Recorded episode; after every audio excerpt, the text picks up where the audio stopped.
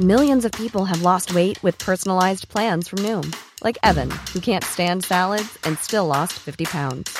Salads, generally, for most people, are the easy button, right? For me, that wasn't an option.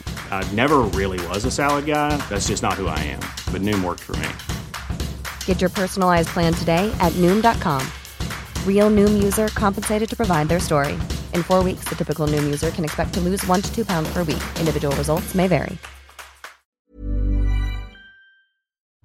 Et rebonjour, soyez les bienvenus, c'est Midi News Weekend, partie 2, 12h, 13h, des débats, du décryptage avec mes premiers grands témoins du jour que je vous présente dans quelques instants, comme d'habitude, vous connaissez la recette. 13h, 14h, votre grand journal de la mi-journée sur CNews. Mais tout de suite, un flash info. Un immeuble s'effondre dans le centre-ville de Lille. Pas de victimes a priori, le bâtiment ayant été évacué dans la nuit par précaution. Un adolescent de 16 ans mortellement poignardé par une bande à Paris. Les faits se sont déroulés hier soir sur le boulevard Berthier dans le 17e. Le maire d'arrondissement Geoffroy Boulard évoque un acte dramatique et criminel. L'enquête a été confiée à la police judiciaire. Enfin, affaire du cardinal Jean-Pierre Ricard, le Vatican annonce une enquête préliminaire. Elle fait suite aux révélations d'un nouveau scandale d'agression sexuelle par ce dernier. Il a avoué avoir eu, il y a 35 ans, une conduite répréhensible avec une jeune fille de 14 ans.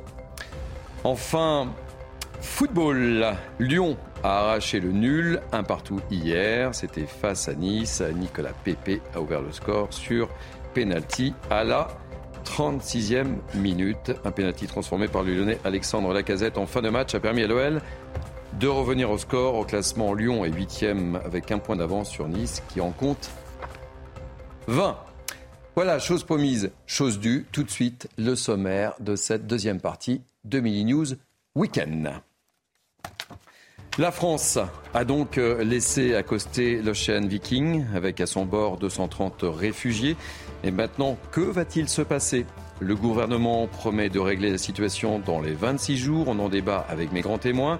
Et nous serons en direct avec Régine Delfour, notre envoyée spéciale. Dans ce 12-13, on va évoquer encore et encore et encore les déserts médicaux. Près d'un quart des Français ont du mal à trouver un médecin généraliste à moins de 30 minutes de chez eux. Le ministre de la Santé, François Braun, s'exprime chez nos confrères du Parisien. Il insiste sur la volonté du gouvernement de transformer le système hospitalier. On en parle. Un jour historique pour l'Ukraine, c'est ce qu'annonce le président Zelensky dont l'armée est entrée dans Kherson ce vendredi, c'était hier. Le retrait d'une troupe russe marque un revers cinglant pour Moscou après bientôt neuf mois de guerre. Que va-t-il se passer maintenant? On en débat avec nos spécialistes et notamment avec Harold Iman. Enfin, on parlera du fameux Made in France avec le salon qui se tient porte de Versailles à Paris. En pleine inflation, consommer français, est-ce vraiment la bonne idée? Olivier Pacalin, président et cofondateur du site Made in France, sera notre invité. Il nous dira tout sur justement ce Made in France. Voilà, Mini News euh, Weekend, partie 2. C'est parti et j'accueille avec beaucoup de plaisir Naïm Fadel, essayiste. Soyez la bienvenue. Merci Thierry, bonjour. Bonjour, Kevin Bossuet, professeur d'histoire. Bonjour. Bienvenue. Merci. Louis Morin, qui joue les prolongations après le journal de 10h30, 11h, qui est avec nous. Rebonjour Thierry. Je suis ravi de vous accueillir à nouveau. Et Harold Iman, j'en parlais tout à l'heure, spécialiste des questions internationales. On parlera d'Ukraine, mais pas que, mon cher Harold. Allez, Comment se déroule l'accueil des 230 migrants de l'océan Viking, secourus en mer Méditerranée après trois semaines d'errance euh, Le bateau a accosté hier au port militaire de Toulon. On va retrouver tout de suite sur place notre envoyé spécial, Régine Delfour. Vous êtes accompagnée par Charles Baget. Que se passe-t-il? C'est quoi la suite du feuilleton maintenant? Oui, alors euh, ils ont passé la nuit ici euh, dans ce centre d'hébergement qui est en fait euh, désormais une zone d'attente, hein, une zone internationale et ils sont, il y a des hommes, hein, beaucoup d'hommes qui sont seuls, qui sont réunis là pour la plupart dans des bungalows, des chambres où ils sont six par par chambre ou bungalow. Il y a des femmes seules, il y a 23 femmes qui sont seules et puis il y a des enfants, il y a des familles, des enfants, huit enfants de moins de 7 ans. Alors cette nuit, ils ont pu se reposer, avoir de la nourriture, des produits d'hygiène puisque certains souffrent aussi de maladies dermatologiques. Et puis, il y a aussi un suivi psychologique puisque cette traversée a été assez éprouvante pour ces personnes. Ils ont fait hier, euh, lors des différents entretiens, tous, euh, ils ont exprimé euh, leur souhait d'avoir cette demande d'asile en France. Et c'est aujourd'hui que cela commence, que les entretiens vont commencer avec des agents de l'OFPRA, hein, l'Office pour les, l'Office français pour les réfugiés et les apatrides. Alors, ces entretiens, ils vont se dérouler avec des traducteurs. Difficulté, c'est qu'il y a des Érythréens et aussi euh, des Bangladais qui, eux, parlent différents dialectes. Donc, euh, c'est un peu compliqué pour avoir tous ces traducteurs. Mais enfin, ces entretiens vont se dérouler pendant 48 heures ouvrées. Et à l'issue de ces trois semaines, on le verra s'ils sont éligibles ou pas. Ceux qui ne sont pas éligibles devront repartir dans leur pays d'origine. Certains éligibles pourront aller dans les 11 pays euh, d'Europe qui ont décidé de les accueillir. D'autres resteront en France. Et aujourd'hui, c'est un peu les démarches qui sont prévues. Euh, beaucoup. On vous retrouvera tout au long de, cette journée, évidemment, sur l'antenne de CNews, ma chère Régine. Alors, Kevin Bossuet, ça n'a pas l'air simple, parce que nous raconte, euh, ça va prendre du temps, c'est ce que nous raconte Eugène Delfour. Hein. Mais bien sûr que ça va prendre du temps, et la vérité, c'est qu'on n'aurait jamais dû accueillir ces migrants. On, met toujours en avant le droit international, mais dans le droit international, qu'est-ce qu'il y a? On a l'obligation de secourir ces migrants, mais on n'a pas obligation à les accueillir de manière pérenne sur notre territoire. Donc je pense qu'il aurait fallu en effet les aider sur le bateau, mais faire en sorte que ce bateau revienne de là où il était parti. Et moi, ce qui me marque, c'est véritablement le pacte social qui va en prendre encore un peu plus un coup. Et c'est d'ailleurs Emmanuel Macron qui l'a dit en 2018 quand il a refusé l'accueil de l'Aquarius. il a dit que l'humanisme n'était pas les bons sentiments et si on accueillait ce bateau, ça allait faire monter les extrêmes. Moi, je pense que l'accueil, en effet, de l'océan Viking va faire monter ce qu'on euh, va faire monter les extrêmes parce qu'il y a un sentiment finalement d'injustice quand vous parlez aux gens, ils vous disent, moi, ça fait des années que je demande un logement social, moi, j'ai des difficultés, et là, ces migrants, on les installe où? Dans un lieu de villégiature, et on s'occupe mieux qu'eux que les Français. Je ne dis pas qu'ils ont raison, je ne suis pas mhm. d'accord avec cette analyse, mais moi ce qui marque, c'est véritablement cette rupture euh, du pacte démocratique et du pacte social, et ça aura des conséquences au niveau politique. Naïm Fadel, vous partagez cet avis de, Kevin Bossuet? Oui, je vais rebondir sur ce que vient de dire euh, Kevin. La, problématique, elle est euh, une problématique, comme vous le savez, européenne. Et la problématique, c'est qu'aujourd'hui, on doit revenir à une souveraineté autour de, autour de cette question de, des migrations.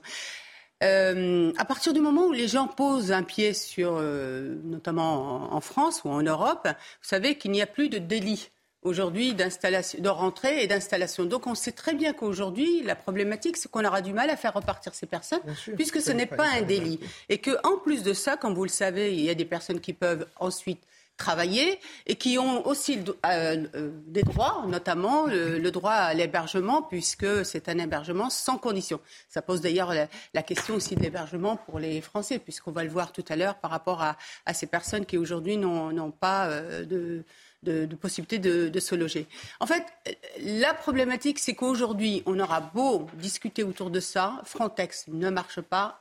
Le, le port, le premier port, c'est-à-dire l'Italie, la réaction des hmm. Italiens, il faut la comprendre. On en parlera, C'est que depuis euh, janvier, c'est presque 90 000 personnes qui sont arrivées. Ils ne peuvent plus gérer. Giorgia Meloni a été élue parce que justement sur sur cette question d'immigration en lui disant stop, on ne, on ne peut plus.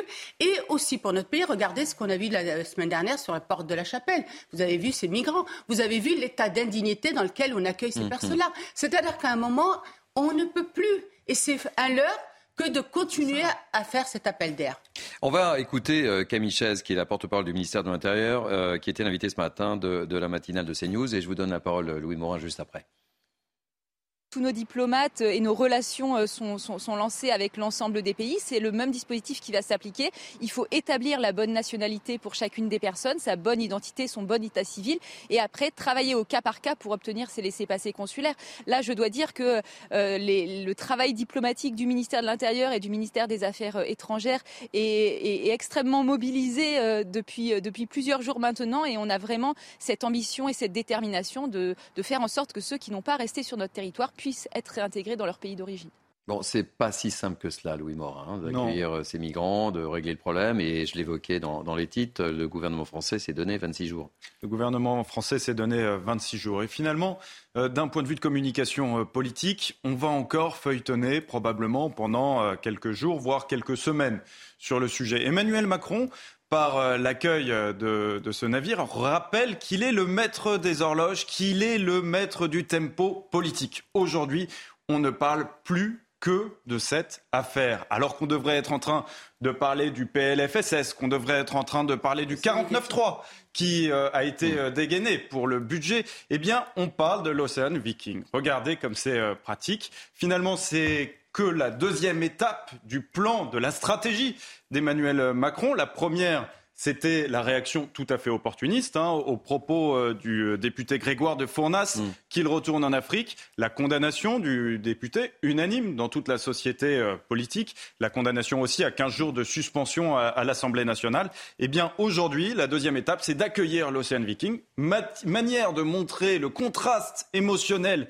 vis-à-vis -vis de ceux qui s'y opposent, en premier lieu le Rassemblement national, mais le Rassemblement national affaibli par l'affaire Grégoire de Fournas. Mm ne peut pas vraiment s'y opposer en première ligne. Conséquence, le parti d'Éric Zemmour reprend du poil de la bête et affaiblit à nouveau Marine Le Pen. Voyez comme c'est pratique et ça marche extrêmement bien. Et vous savez, qui vous, a oublié, vous savez qui vous a oublié On va l'écouter tout de suite. C'est Jean-Luc Mélenchon, on l'écoute. C'est vrai. Ah. Mais le gouvernement a eu raison de prendre cette décision Mais qu'est-ce que vous voulez qu'il fasse d'autre? Je veux dire, quand même, on est la France, on n'est pas un pays de barbares euh, dirigé par des fascistes, comme en Italie. Je trouve que ça ne règle rien le comportement des Italiens, si vous voulez. Si c'était une solution, on pourrait discuter, mais la solution, ça ne peut pas être dire ah, que chacun se débrouille avec le problème. Non. À un moment donné, il faut savoir euh, faire acte de, de, raison et de et d'humanité. Donc euh... Morin, comment avez-vous pu zapper Jean-Luc Mélenchon et sa prise de position? Alors évidemment, j'ai pas complètement zappé, mais Jean-Luc Mélenchon, ça n'a échappé à personne. On le voit beaucoup moins euh, dans l'actualité, euh, dans l'actualité et dans les médias depuis en fait qu'il n'est plus à, à, au sein de l'Assemblée nationale.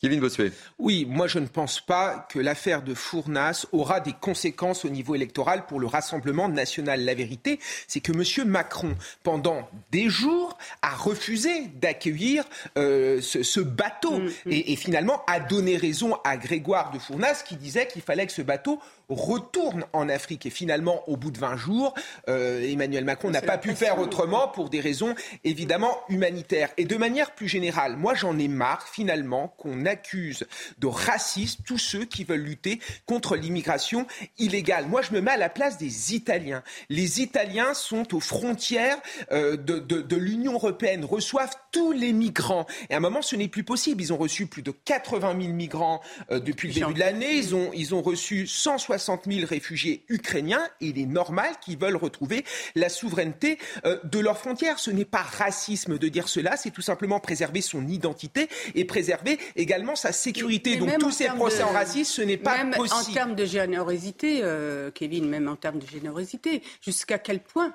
C'est-à-dire le problème aujourd'hui, c'est que jusqu'à quel point, quelle est la limite d'accueillir? Parce que accueillir pour accueillir tout en laissant s'entasser des gens, ne pas pouvoir les intégrer, ne pas pouvoir les insérer et poser des problèmes aussi d'équilibre. On sait très bien qu'aujourd'hui notre pays est fragilisé en termes de, de, cohésion sociale, en termes de cohésion nationale. Nous n'arrivons même pas encore à faire peuple. Et aujourd'hui, on accueille des gens qui sont effectivement, euh, bon, on comprend la misère, hein, mmh. mais on voit bien qu'aujourd'hui, on a une migration économique et ces gens-là veulent venir en France, mais nous n'avons plus la capacité. Et, ça devient aussi la limite, excusez-moi, aussi de l'Europe. L'Europe elle est utopique maintenant et on voit bien qu'il faut revenir à une souveraineté et notamment aux frontières. Et D'ailleurs, vous me faites la transition puisque mm. Harold Iman, euh, qui va nous parler euh, d'Ukraine et de Kherson tout à l'heure, mais je voulais qu'il soit dans cette première partie de l'émission justement. C'est l'Europe entière qui est, sous la pression euh, migratoire avec une vraie guerre entre l'Italie et, la France, Harold. Oui, c'est un peu complexe, mais Giorgia Meloni, elle se dit, moi j'ai tous ces migrants et les pays européens, selon le mécanisme de solidarité européenne, avait accepté d'accepter 3500 pour la France et pour l'Allemagne notamment. Euh, et maintenant, à cause de l'affaire de Ocean Viking, eh la France a annulé euh, cette promesse de recueillir 3500 euh, migrants. Et c'est ça qui euh, fait réagir toute l'Italie aujourd'hui par la voix de Giorgia Meloni et, par, euh, et dans toute la presse italienne. Surtout que Harold, on parle de, ports sûrs, mais moi je ne comprends pas. Par exemple, c'était le port de, notamment de, je crois que c'est Djerba, qui est un port. le port de Tunis, sur le De Tunis. Il ne me semble pas qu'il y a des problèmes dans ce pays. Euh, pour qu'on ne puisse pas effectivement euh, repousser ces, bateaux. Il y a aussi la Libye à qui on paye un fric monstre, justement euh, pour arrêter le départ de, ces embarcations et, l'arrivée aussi des navires. Parce qu'il faut savoir une chose, c'est que ces ONG, elles rentrent dans les eaux libyennes. Elles sont à, pratiquement 30 kilomètres des, côtes libyennes. Et c'est ça qui est, qui est gravissime. C'est qu'aujourd'hui, on devient aussi le complice de ces passeurs qui demandent un fric monstre à ces pauvres gens et à ces ONG qui font le jeu des passeurs. Et c'est ça qui est gravissime. Et aujourd'hui, il faut savoir que s'il y a des gens qui meurent en mer, c'est parce qu'il y a un appel d'air et que quelque part, il faut s'interroger sur notre responsabilité. Allez, un dernier mot sur le sujet, Kevin, et on va changer de, de et Madame Mélanie ne manque pas d'humanité. D'ailleurs, elle a accueilli précédemment d'autres bateaux en pensant que ceux qui étaient sur ces bateaux étaient malades. La vérité, c'est que Madame Mélanie fait de la politique. Elle a été élue notamment pour lutter contre l'immigration illégale. Donc, il est normal qu'elle applique son programme. Moi, j'en ai marre de tous ces bobos qui nous racontent en effet qu'il faut accueillir tout le monde, que c'est magnifique. Venez. Mais le problème de ces bobos, c'est qu'ils ne veulent pas de ces migrants chez eux. Et puis, où est l'humanité si c'est pour accueillir des gens et ensuite les laisser zoner porte de la Chapelle ou porte de la Villette et le fait qu'ils tombent en effet sous, euh, dans la spirale de la drogue? Il n'y a pas d'humanité là-dedans. Il faut une immigration choisie. On accueille ceux qui partagent nos valeurs, ceux qui parlent notre langue, ceux qui sont proches de nous et les autres, je suis désolé, on ne peut plus. C'est noté. Euh, dernier mot sur le sujet. Euh, sur le sujet par rapport à l'Italie et par rapport à Giorgia Meloni, moi je suis extrêmement choqué du renforcement du contrôle à la frontière franco-italienne qui a été annoncé par Gérald Darmanin. Déjà parce que dans un premier temps, on est censé être dans un espace Schengen dans lequel effectivement il ne devrait pas y avoir spécialement de contrôle à la frontière. Il n'y a pas besoin dans un espace Schengen, dans un espace commun où finalement les frontières qui doivent être contrôlées, ce sont les frontières européennes. Mais dans un deuxième temps, en plus, quel est le message que ça renvoie? Ça renvoie le message qu'on prend des mesures de rétorsion à l'encontre de l'Italie par l'intermédiaire de cette frontière, comme si finalement, eh bien, on pouvait jouer sur le contrôle de notre frontière franco-italienne pour décider si on sanctionne ou pas l'Italie. L'Europe se fissure aujourd'hui à la lumière des migrations. on ne peut pas se permettre de jouer des réfugiés comme variable mm. d'ajustement de notre politique euh, vis-à-vis de l'Italie. C'est injuste et c'est profondément choquant. C'est noté. On enchaîne. Je voudrais qu'on parle maintenant des déserts médicaux très rapidement. Euh, près d'un quart des Français ont du mal à trouver un médecin généraliste à moins de 30 minutes de chez eux. Moins de 30 minutes de chez eux. Explication en détail avec Mathieu Rio. Et on débat juste après. Une désertification médicale criante. Il est particulièrement difficile de trouver un médecin généraliste à moins de 30 minutes de son domicile pour 15,3 millions de Français, selon l'UFC Que Choisir. C'est pire pour les spécialistes. 27,5% des enfants vivent dans un désert médical pour la pédiatrie, 23,6% des femmes pour la gynécologie. Les déserts médicaux, ça touche les centres-villes onéreux, où les charges sont tellement importantes qu'aujourd'hui il est impossible d'ouvrir un cabinet médical. Ça touche les banlieues difficiles qui ont été oubliés ou quittés par la République. Ça touche l'hyper-ruralité. Enfin, ça touche globalement partout. Une fracture sanitaire, mais aussi financière. Il est encore plus difficile de trouver un médecin qui ne pratique pas de dépassement d'honoraires. La part des enfants vivant dans des déserts médico-pédiatriques passe alors à 46,8%, celle des femmes vivant dans des déserts gynécologiques à 66,8%. Mais ces dépassements sont une nécessité selon ce médecin généraliste. Ce qu'il faut bien comprendre, c'est que si vous prenez les chirurgiens par exemple, les actes de base de la chirurgie n'ont pas été réévalués depuis 30 à 40 ans. Et donc sans honoraires complémentaires, euh, il ne pourrait pas y avoir d'exercice libéral. Pour lutter contre les déserts médicaux, l'UFC Que Choisir demande au pouvoir de restreindre l'installation de médecins en zone surdotée. Là aussi, c'est un des, feuilletons euh, du jour, les déserts médicaux. Je ne sais pas comment ça se passe chez vous du côté de, de Dreux, c'est la même chose, je suppose, de toute façon, cette situation. Des, difficultés. On a aussi des difficultés, notamment c'est un bassin aussi où il y a un diagnostic santé qui a été fait qui est extrêmement euh, alarmant parce qu'il y a beaucoup de précarité. Non, mais là, on voit bien encore, vous savez, la semaine dernière, on parlait du déclinisme de la France. Mais là, clairement, on se dit, mais c'est quand même incroyable qu'on n'a pas vu venir cette pénurie. Nous avons aujourd'hui euh, euh, une armada de, collaborateurs dans les ministères qui n'ont pas vu arriver cette pénurie et qui n'ont pas su l'anticiper. On a mis en place il y a une dizaine d'années les ARS qui étaient censés aussi anticiper prévenir et donner des solutions, on n'a rien fait. Euh, euh, rien fait. Et puis moi, je voudrais aussi souligner une chose, c'est que les différentes réformes qui ont été mises en place dès 2002-2004 ont été une réforme qui n'ont plus donné de place aux médecins. À l'hôpital, vous savez que le médecin n'a plus son mot à dire c'est les pouvoirs qui sont absolus qui sont donnés aux directeurs. Et on a mis une pléthore aussi de, cadres qui sont devenus, qui ne soignent plus, mais qui sont devenus directeurs, sous-directeurs, etc. Donc on se retrouve avec une armée de, euh, mexicaine au niveau de, l'hôpital et les médecins sont livrés à eux-mêmes parce que, encore une fois, ils n'ont plus leur mot à dire. Alors que si on les écoutait, on pourrait beaucoup mieux anticiper euh, les choses. Je voudrais aussi parler des, zones aussi. Euh, de précarité. Vous savez, dans le cadre de la politique de la ville, il a été euh, diagnostiqué que vous avez des quartiers entiers, enfin des zones dans certaines villes où il y a un diagnostic santé extrêmement alarmant. Vous avez des gens qui ne se soignent pas et qui arrivent trop tard à l'hôpital. Donc on a mis en place le contrat local de santé. Je voudrais juste donner un exemple de ce que j'ai pu faire euh, dans le cadre de, quand j'étais adjointe au maire. J'ai mis en place un bus santé qui permet d'informer, de prévenir et de dépister. Donc ça peut être aussi un moyen avant et de pouvoir orienter la, patientèle. Alors, je ne sais pas si vous avez lu, je l'évoquais dans, les titres, euh, l'interview de François Braun accordée à nos confrères du, Parisien, mais il insiste sur sa volonté, sur la volonté du gouvernement de transformer le système hospitalier. Il y a du travail, Kevin Bossuet. Ah non, mais c'est sûr qu'il y a du travail, parce que la fracture territoriale au niveau médical est une véritable épidémie. Environ 10 millions de Français qui sont dans une zone qui est sous-médicalisée et ça s'aggrave d'année en année puisqu'en 4 ans, la part des Français qui, étaient dans une région euh, sous-dotée est passée de 3,8% à 5,7% avec dans certains, à certains endroits enfin, des, des choses hallucinantes. Par exemple, à Chalon-sur-Saône, il y a un manque d'anesthésie, ce qui fait qu'on est obligé de reporter les opérations. Dans les Ardennes, par exemple, dans des villes comme Revin ou comme Givet, les élus élus locaux essayent de recruter des médecins à l'étranger, notamment des médecins tchèques ou encore des médecins euh, roumains. Donc il y a un vrai problème. Et peut-être qu'il faut s'interroger aussi sur la liberté d'installation. Parce que regardez euh, ce que font euh, les, Autrichiens ou encore les Suisses, c'est-à-dire que les médecins conventionnés ne peuvent pas s'installer où ils veulent. Donc peut-être que c'est un peu trop dur, peut-être qu'il faut prendre le modèle allemand, puisque les Allemands font, si, vous voulez, empêchent les médecins de s'installer dans des zones où il y a trop de médecins, ils peuvent s'installer ailleurs. Donc peut-être que c'est vers ça qu'il va falloir aller, et puis peut-être agrandir, allonger euh, le niveau des stages, la durée des stages euh, des internes dans des endroits où on a besoin de médecins. Il y a des choses qu'il est possible de faire, mais pour ça, il faut de la volonté politique et il faut affronter en effet les lobbies médicaux.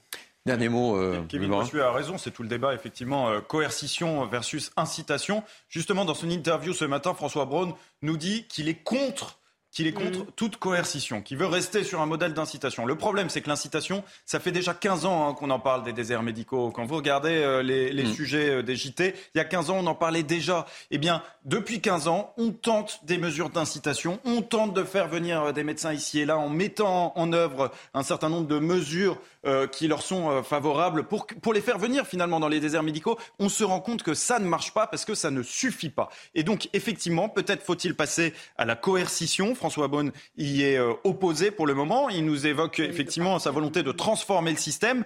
Qu'est-ce qu'il propose Pour le moment, il propose quand même un prêtris dans les hôpitaux. On voit bien que c'est quand même une dégradation du service proposé. Hein. Il ne faut pas se leurrer. En réalité, lorsque vous mettez en place un prêtris, eh bien, vous passez à côté d'un certain nombre de cas graves potentiellement. Et donc, malheureusement, euh, ça peut avoir des, conséquences euh, létales pour, euh, pour un certain nombre de patients. Et puis, en, deuxième, en, deuxième, en, deuxième cas, il y a aussi l'efficacité de la mesure qu'il propose.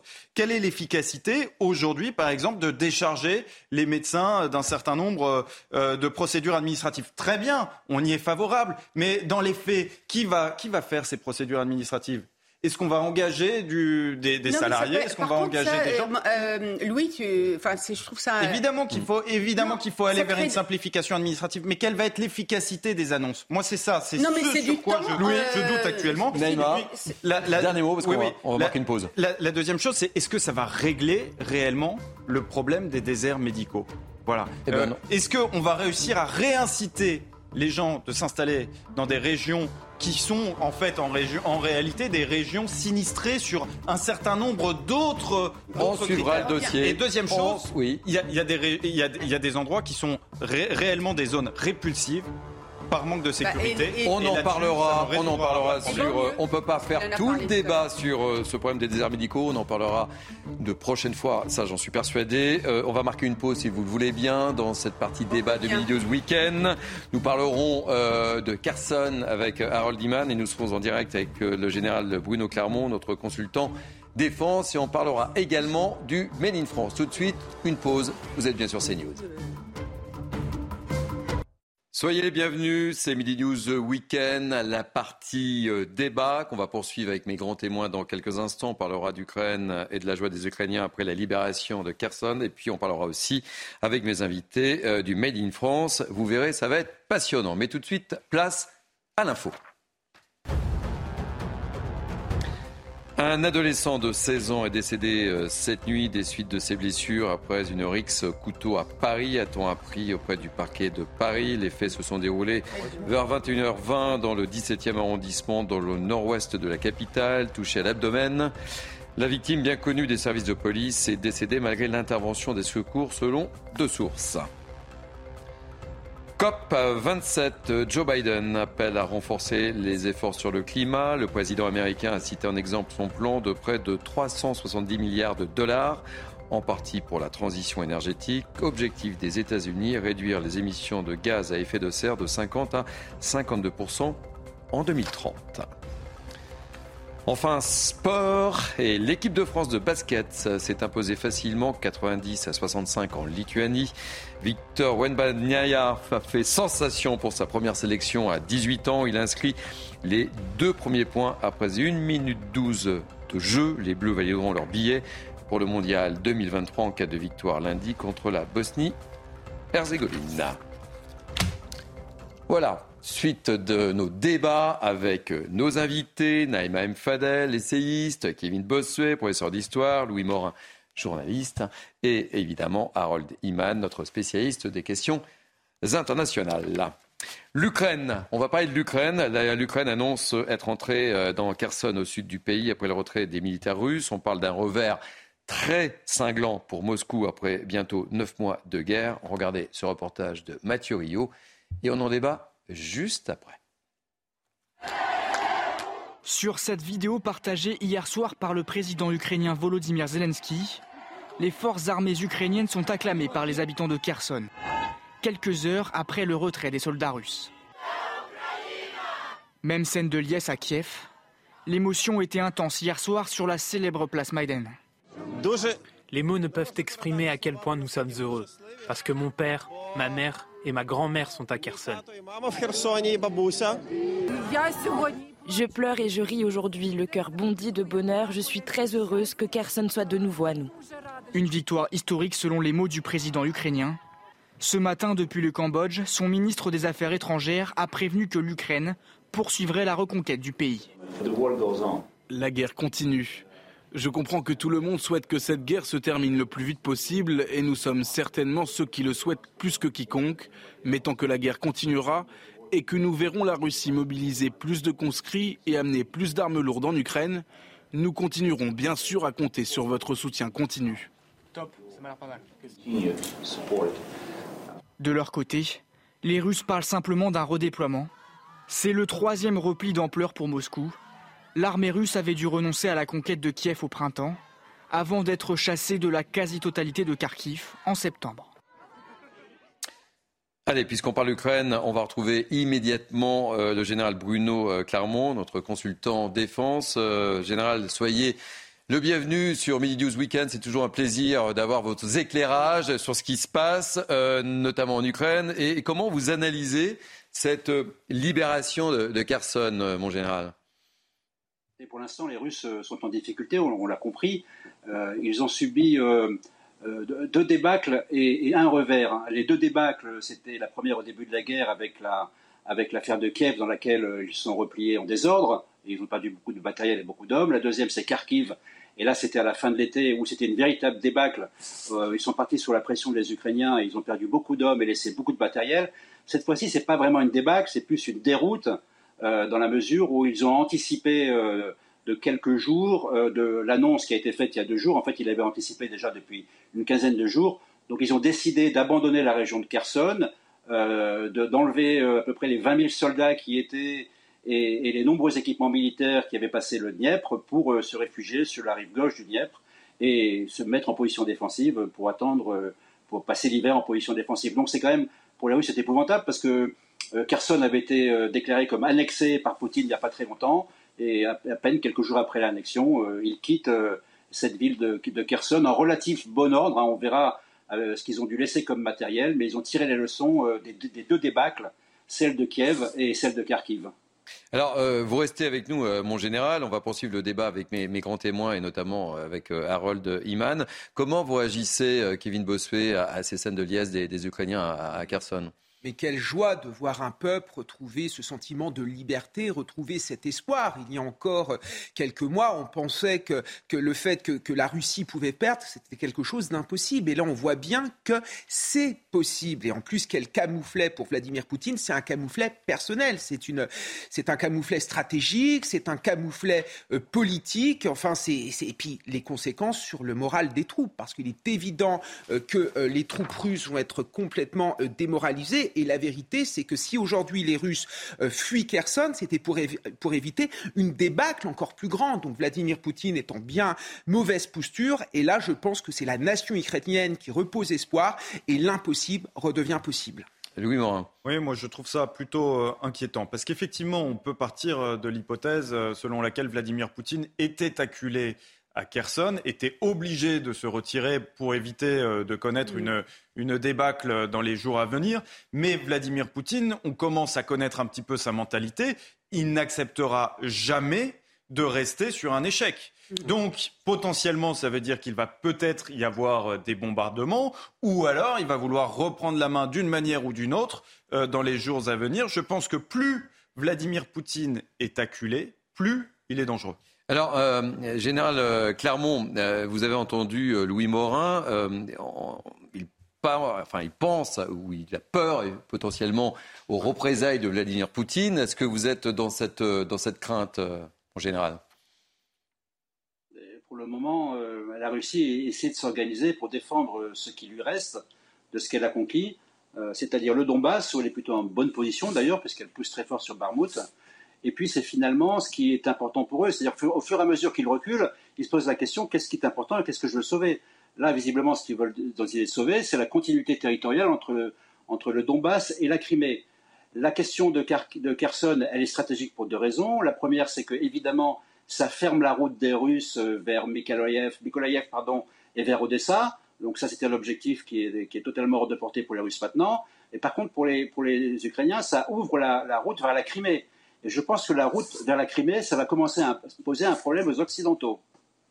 Harold Iman, euh, on, va le voir, et on, enfin on l'imagine, les Russes ne vont pas abdiquer comme cela. Il y a eu des frappes. Hein, euh, c'était quand dans la nuit de, jeudi à, vendredi, hein, des frappes mortelles. Oui, donc ça ne s'est jamais complètement tari, hein, les, petites, les frappes.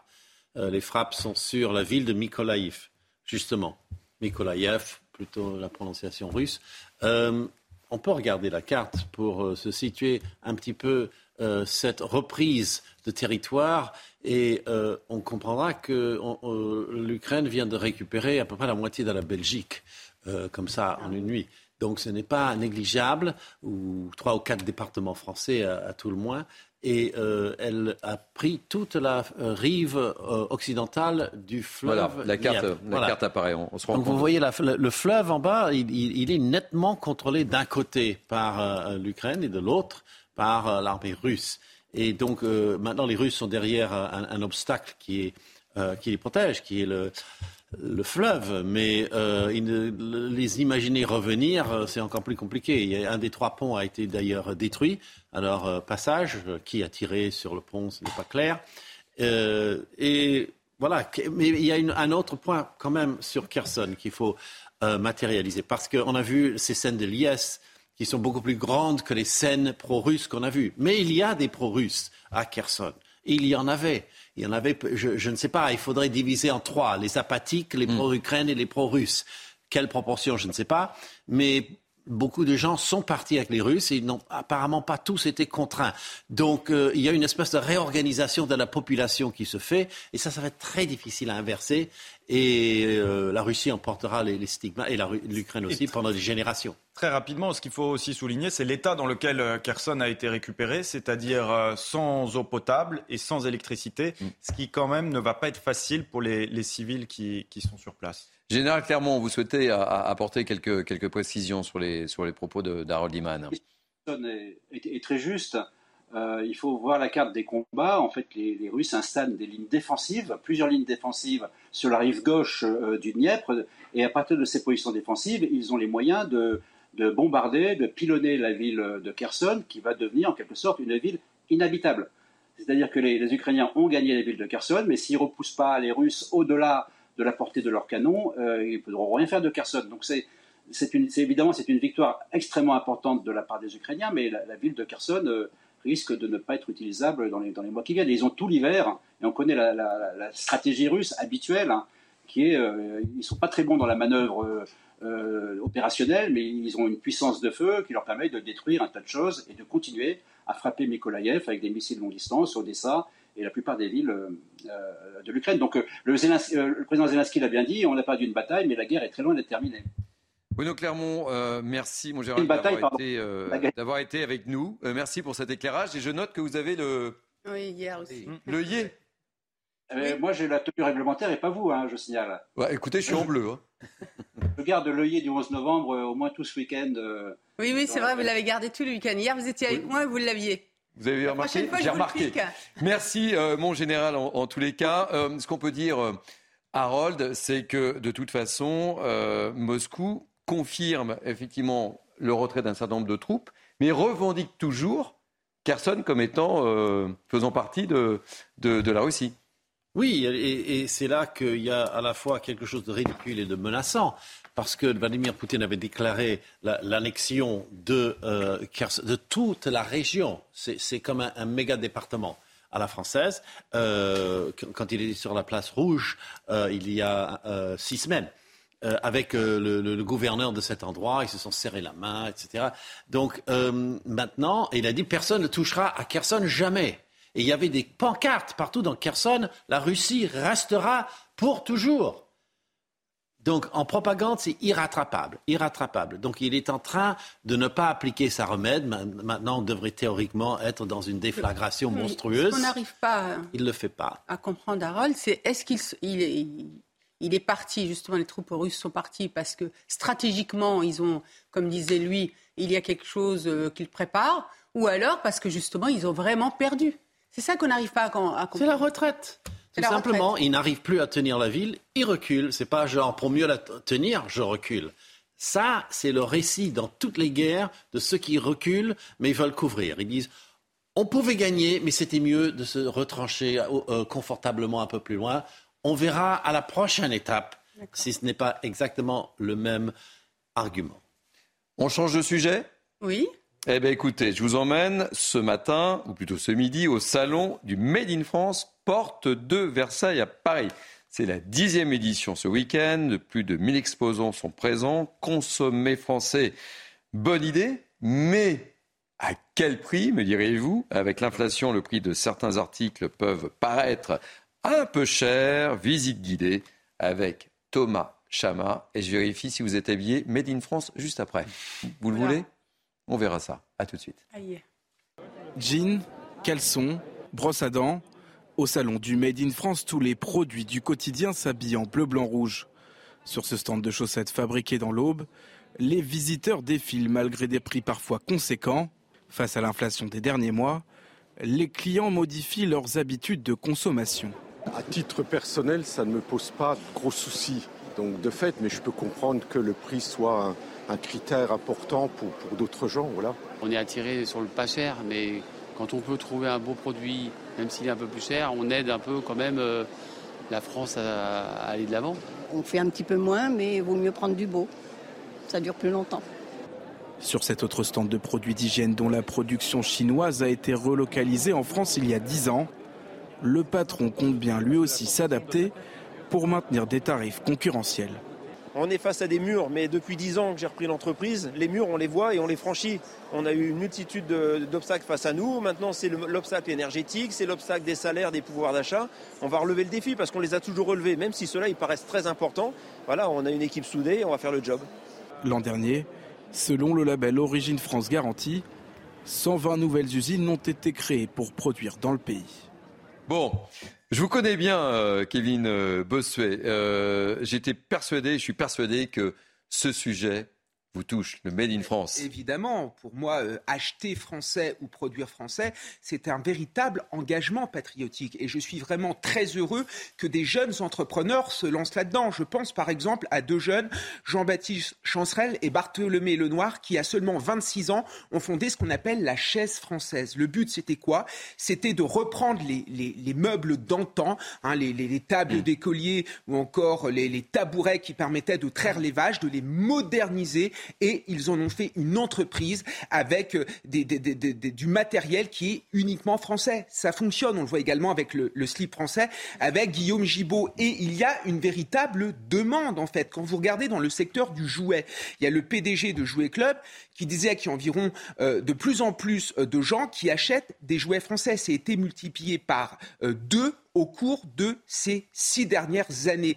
Et même des entreprises qui délocalisaient, je pense par exemple à Smoby, qui est implanté dans le Jura, qui produit 75% de ses jouets en France, Smoby est en train, en effet, de faire revenir des filières et va recréer de l'emploi en France. Donc on voit bien que c'est l'avenir, que finalement il y a un souci écologique derrière. Alors certes, ça coûte un petit peu plus cher, mais à un moment donné, il faut être prêt à mettre un petit peu plus d'argent pour cet engagement euh, patriotique et pour Ouais. soutenir ces Non, entrepreneurs. C'est ce que- c'est ce qu'on voyait dans le sujet. Louis, vous avez raison, mais on voyait une paire de chaussettes à 15 euros euh, dans Voilà, le c'est- reportage. C'est très bien de vouloir valoriser les initiatives euh, françaises, mais dans une économie mondialisée, ce qui compte au bout d'un moment, c'est quand même les avantages comparatifs objectifs. C'est pas moi qui le dis, c'est David Ricardo, grand économiste, euh, et on le sait depuis deux siècles maintenant.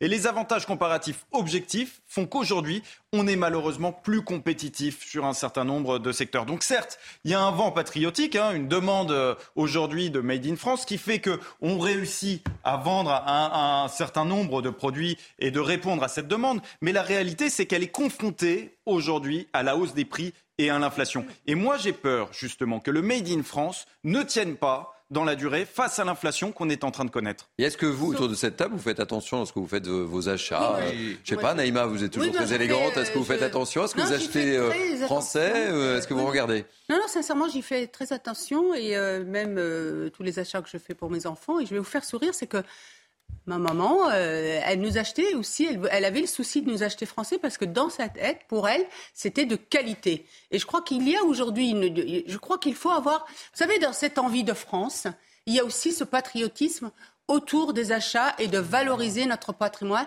et revenir aussi à tout ce, savoir-faire français qui, qui rayonne dans le monde et qui aujourd'hui, il faut absolument qu'on puisse le faire rayonner parce que la cherté, moi je crois qu'il faut aussi mettre en avant que c'est peut-être plus cher, mais c'est de meilleure qualité. Allez, je vous interromps parce que euh, on va être en, en relation avec euh, Olivier euh, Pacalin. Moi, j'étais qui en est- train de faire une déclaration d'amour à la Oui, France. mais c'est bien. Mais en fait, le temps passe et on avait des petits problèmes pour tout vous dire. On va, on va pas se mentir. Pas. On avait quelques petits euh, problèmes de connexion le fil rouge avec le fil vert Pardon. pour euh, euh, contacter Olivier Pacalin. Mais normalement, il est là. Et qui est Olivier Pacalin C'est le président et le cofondateur du site Made in France. C'est le monsieur Made in France. Est-ce que vous m'entendez bien, Olivier Pacalin Très très bien. Bonjour à Est-ce que tous. ça marche? C'est la liaison qui ne doit pas être made in France là ce matin.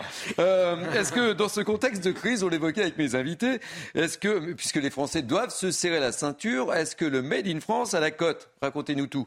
Dépêchez-vous parce qu'on n'a pas beaucoup de temps. hein. Plus, plus que jamais, les Français sont très attachés au Made in France. Ils le disent dans tous les sondages. Et nous, on le voit ici, il y a un engouement qui est incroyable. Voilà, les gens veulent acheter Made in France. Après, le problème, c'est de les trouver au quotidien. Malheureusement, le salon ne dure que 4 jours. Et c'est pour ça qu'on a créé le site du madeinfrance.fr. Donc les gens puissent consommer Made in France facilement et en confiance au quotidien. Alors Louis, euh, Louis Morin, je ne sais pas si, si vous avez entendu nos, nos débats, mais Louis Morin évoquait le problème du prix au moment où on est dans un contexte inflationniste. Le made in France coûte plus cher quand même. Alors, le Made in France est plus cher, mais il n'est absolument pas trop cher. Il n'y a pas de meilleur investissement que le Made in France. D'abord, vous avez des produits de qualité, un meilleur rapport qualité-prix. Il produit trois fois plus d'emplois qu'un produit fabriqué ailleurs. C'est colossal. Et surtout, il n'est pas plus cher que toutes ces grandes marques, les Levi's, les euh, comptoirs des cotonniers, les Nike, les Adidas. Et nous sommes très nombreux à en avoir dans nos armoires. Donc, le Made in France, on peut euh, en avoir au quotidien. On peut même trouver un bavoir Made in France pour 5 euros. Donc, non, le Made in France n'est pas trop cher. Il faut juste lui donner sa chance au quotidien. Alors, euh, on n'a pas la chance, euh, on n'aura pas la chance ou le temps. Enfin, je ne sais pas personnellement, moi, je n'aurai pas le temps de venir au port de Versailles. Faites-nous savoir quelles sont les dernières nouveautés made in France là qui vous ont frappé au cours de, ce salon. Alors, dernière nouveauté, ce qu'on aime beaucoup, c'est l'ingéniosité euh, des marques. Et si je prends par exemple l'exemple de la mode, on a des marques maintenant qui vont faire de l'upcycling, qui vont prendre par exemple de la toile nautique et en faire un magnifique sac à dos, par exemple la marque Saint-Lazare, avec des anses qui sont faites en ceinture de sécurité. Et après, il y a aussi bah, notre site qui est une énorme innovation, qui est le premier moteur de recherche qui donne accès à plus de 50 000 produits fabriqués en France sur la mode, la maison, la périculture, la beauté et le jouet. Bah, écoutez, merci mille fois. Je vais donner votre numéro de téléphone à Naïma Mfadel, qui viendra faire ses petites emplettes du côté de la porte de Versailles, j'en suis persuadé. Merci mille fois d'avoir été euh, notre invité. Ainsi se termine cette partie débat de Mini News Weekend. Merci euh, mille fois. Louis Morin, vous nous quittez? Je vous quitte. Vous allez porte de Versailles peut-être? Euh, Peut-être. Peut-être. votre cravate, elle est française ou pas? Ma cravate, euh, elle, c'est une marque française. En tout Très cas. bien. C'est une marque Patrice française. euh, Arditi n'est pas venu aujourd'hui. Oui, Patri- on a une petite pensée aussi pour Patrice Arditi, mais il reviendra en forme la semaine prochaine, j'en suis persuadé. Naïm Fadel, vous restez avec moi? Oui. Kevin Bossuet, vous restez avec moi? Avec plaisir. Harry, vous restez avec moi? Sûr. Ouh, bah, gardez, euh, gardez votre joie, ça fait plaisir. Vous restez avec moi, j'en pose la question. Absolument. Ah, ben voilà. Voilà, merci mille fois. Je vous retrouve dans quelques instants pour le grand journal de la mi-journée sur CNews. Et vous êtes bien sur CNews. Allez, il est quasiment 13h, vous êtes bien sur CNews. La suite de ce Midi News Weekend, 13, 14h, vous connaissez désormais, c'est le grand rendez-vous, le grand journal de la mi-journée sur CNews. Et tout de suite, voici les titres. À la une de ce journal, un témoignage émouvant, celui de Michel et de Frédéric, un couple de retraités en situation de handicap expulsés de leur domicile. Ils vivent dans leur voiture du côté d'Arcachon. Le reportage de Jérôme Rampenou. Une zone d'attente internationale spécialement créée sur la presqu'île de Giens dans le Var. Elle accueille en ce moment même les 230 migrants de l'Ocean Viking dans l'attente du traitement de leur demande d'asile. Nous retrouverons sur place nos envoyés spéciaux Augustin Donadieu et Charles Baget. Un jour historique pour l'Ukraine, c'est ce qu'annonce le président Zelensky, dont l'armée est entrée dans Kherson ce vendredi. Le retrait des troupes russes marque un revers cinglant pour Moscou après bientôt neuf mois de guerre. Explication dans ce journal de notre spécialiste Harold Iman. Enfin, vous connaissez la chanson Le travail, c'est la santé. Rien faire, c'est la conserver. Selon une étude IFOP pour la Fondation Jean Jaurès, le travail n'est manifestement plus une priorité pour beaucoup de Français. On en parle dans ce journal. Tout de suite, Nouveau plateau d'invités et j'accueille avec beaucoup de plaisir Marc Varno, chef d'entreprise, qui me regardait avec un regard très noir quand je disais que le travail c'est la santé, ne rien faire, c'est la conserver. Je On va suis en sûr, parler, merci. Je suis sûr qu'il va être chaud bouillant sur le sujet. Je suis ravi de vous accueillir, mon cher Marc. Toujours avec moi, Naïma M. Fadel, essayiste, Kevin Bossuet, professeur d'histoire, et évidemment Harold Iman, qui ne me quitte pas avec ses célèbres bretelles, spécialiste de questions internationales. On va commencer ce journal par ce témoignage, le portrait de Frédéric et Michel, un couple de retraités handicapés et désormais SDF, expulsés de leur domicile il y a quelques années. Ils errent de camping en logement de fortune sur le bassin d'Arcachon depuis le début du mois. La situation s'est hélas aggravée, le camping a fermé et ils dorment désormais dans leur voiture. Regardez ce reportage très émouvant de Jérôme Ropnou, on en parle juste après. Frédéric et Michel viennent de passer une nouvelle nuit dans leur Clio sur ce parking. Cela fait des jours que le camping où ils étaient installés est fermé. 11 jours, ça commence à faire beaucoup là, je trouve. Parce que bon, maintenant l'hiver approche en plus, il vient faire froid et puis euh, bon, il y en a marre quoi. On plie, on replie, on redéplie. euh, on a deux couettes, mais bon, c'est pas suffisant. Ce couple de retraités a été expulsé de chez eux il y a deux ans. Depuis, ils galèrent pour se reloger, malgré les aides de la famille et des amis. On a toujours payé notre loyer. Mais euh, ils ont fait une espèce de magouille. Euh, Ils nous coupaient les APL et ils disaient qu'on ne payait pas le loyer. Les APL, c'est eux qui les touchaient. Et, euh, et ils ont fait ça plusieurs fois et nous, on n'était pas au courant.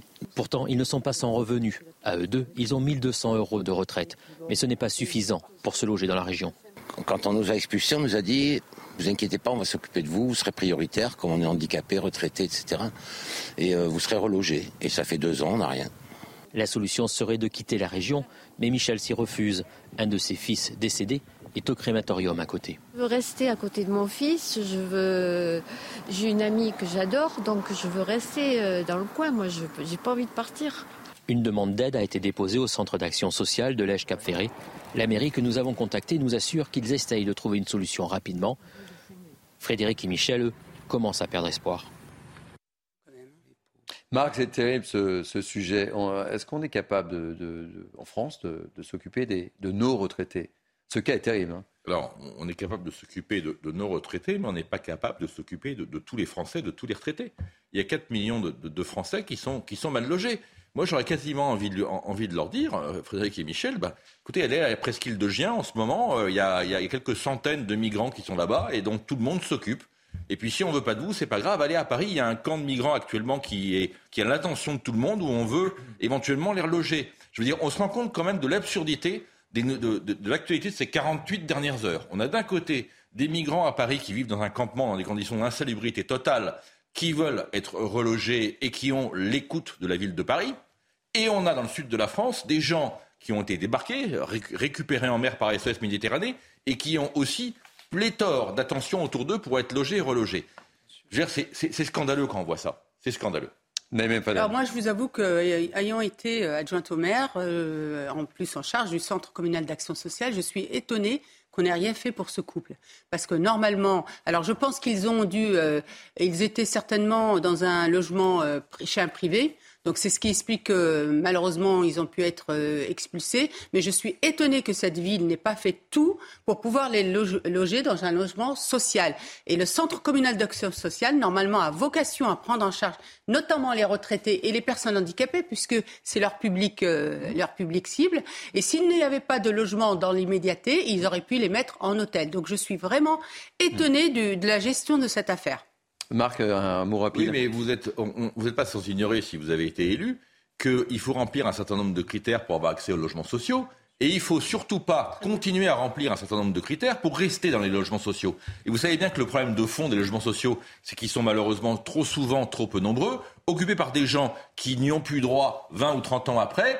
Et certains qui veulent y aller ne peuvent pas y aller parce qu'ils cochent pas les cases, comme on dit, et les critères. Et notamment, ceux qui ont des dettes locatives ne peuvent pas accéder aux logements Je suis sociaux. d'accord avec vous, mais le, le premier magistrat de la ville, c'est-à-dire le maire, a cette capacité en responsabilité à gérer justement pour que ça aille vers les personnes les plus en difficulté. Et notamment, là, il y a deux critères, personnes retraitées et personnes handicapées.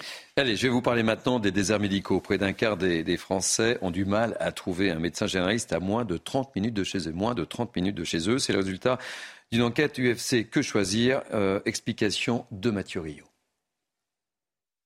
Une désertification médicale criante. Il est particulièrement difficile de trouver un médecin généraliste à moins de 30 minutes de son domicile pour 15,3 millions de Français, selon l'UFC Que Choisir. C'est pire pour les spécialistes. 27,5% des enfants vivent dans un désert médical pour la pédiatrie, 23,6% des femmes pour la gynécologie. Les déserts médicaux, ça touche les centres-villes onéreux, où les charges sont tellement importantes qu'aujourd'hui il est impossible d'ouvrir un cabinet médical. Ça touche les banlieues difficiles qui ont été oubliées ou quittées par la République. Ça touche l'hyper-ruralité. Enfin, ça touche globalement partout. Une fracture sanitaire, mais aussi financière. Il est encore plus difficile de trouver un médecin qui ne pratique pas de dépassement d'honoraires. La part des enfants vivant dans des déserts médico-pédiatriques passe alors à 46,8%, celle des femmes vivant dans des déserts gynécologiques à 66,8%.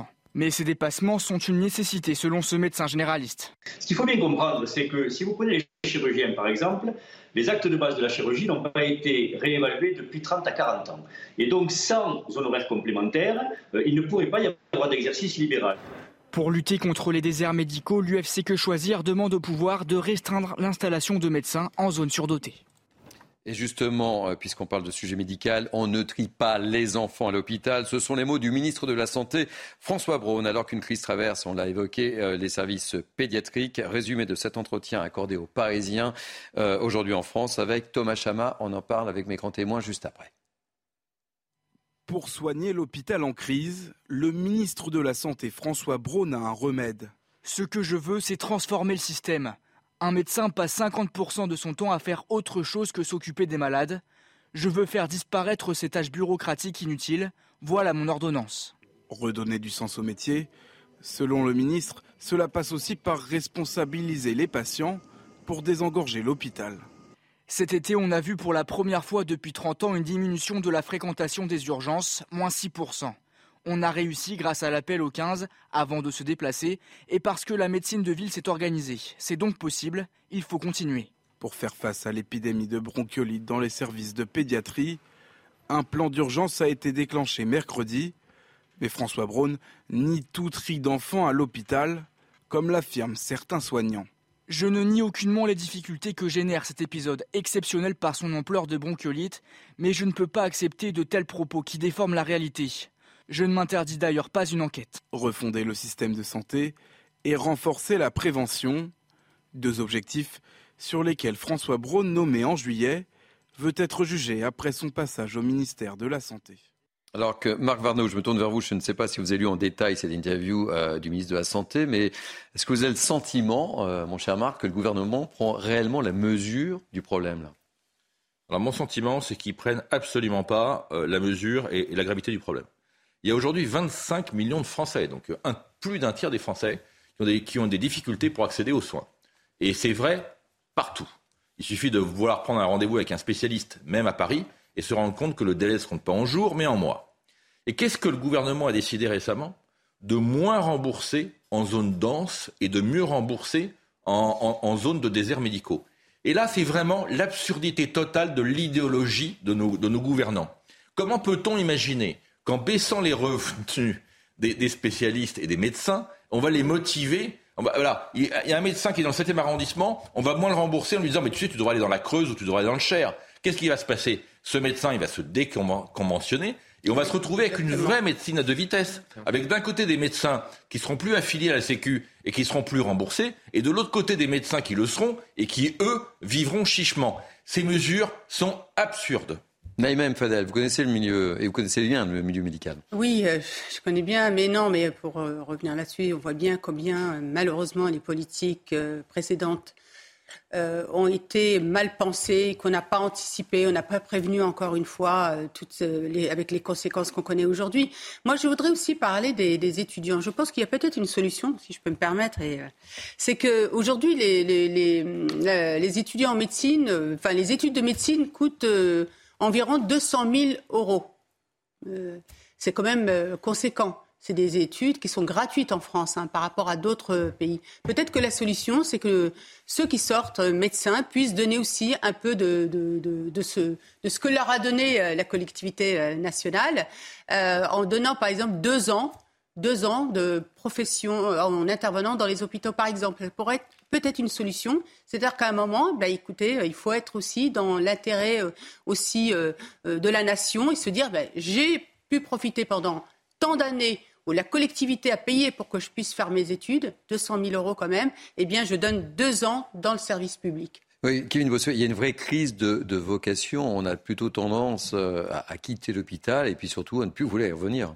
Mais bien sûr, parce qu'en fait, il y a une véritable perte de sens. Quand vous parlez avec les médecins à l'hôpital, ou vous parlez avec les aides-soignantes ou encore les infirmières, qu'est-ce que vous disent ces personnes? Tout simplement, ils ont l'impression de devenir inutiles ou alors quand, ils sont utiles, en fait, euh, l'impression de ne pas pouvoir faire correctement son travail, de passer de patient en patient sans jamais s'occuper vraiment, par exemple, de leur psychologie. Et quand vous interrogez les chefs de service, ils vous racontent qu'ils ne soignent plus, qu'ils sont là en train de remplir des fichiers Excel. Donc la vérité, c'est que c'est ce nouveau management qui a tué les vocations, qui a tué l'hôpital. Et même moi, en tant que patient, moi j'ai eu un problème, je suis allé à l'hôpital Bichat, mais j'ai été reçu n'importe comment. Je me suis demandé, mais où sont passés mes impôts? À un moment, ce n'est pas possible de payer autant d'impôts et d'avoir des services publics qui fonctionnent aussi mal. Et c'est ça qui crée aussi une crise démocratique et une crise du pacte social et républicain. Marc Varno, un tout dernier mot sur le sujet. Je voulais rebondir sur ce que disait Naïma, sur, sur, l'obligation de, de, tenir un job